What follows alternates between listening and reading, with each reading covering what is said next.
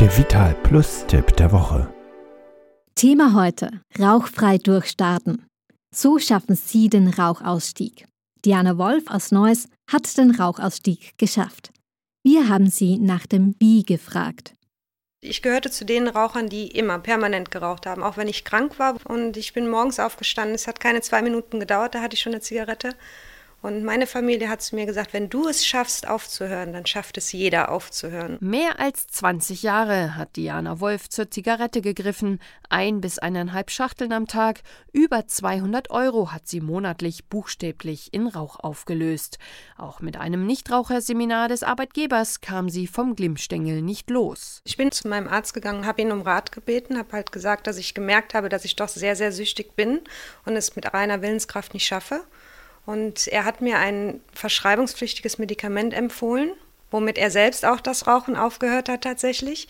Er hat mich über dieses Medikament aufgeklärt, über die Hilfestellung und hat mir das verschrieben. Optimaler Ansprechpartner für zukünftige Ex-Raucher ist der Arzt, denn der Mediziner kennt die Tücken der Tabakabhängigkeit, die meist aus zwei verschiedenen Komponenten besteht.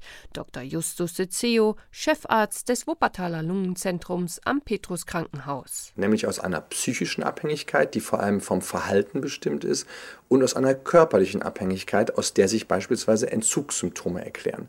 Dementsprechend ist die erfolgreichste Therapie, die wir nach wissenschaftlichen Erkenntnissen zur Verfügung stehen haben, die Kombination dieser beiden Ansätze, nämlich der Verhaltenstherapie und der medikamentösen Unterstützung. Solche Medikamente erleichtern den Rauchstopp ungemein, wie Chefarzt de CEO erklärt. Es gibt verschiedene Methoden. Das fängt an bei Pflastern, über Nasensprays, über Kaugummis, über Tablinen und auch Tabletten. Medikamentöse Therapie in vielfältiger Weise steht zur Verfügung. Dann, wenn der Raucher diese Therapie nutzt, hat er deutlich weniger Entzugssymptome und kann sich deswegen voll auf die verhaltenstherapeutischen Aspekte der Raucherentwöhnung konzentrieren. Denn nur wer nicht unter dem Entzug leidet, ist tatsächlich in der Lage, seinen rauchfreien Alltag gut zu gestalten und erfolgreich ins rauchfreie Leben zu starten.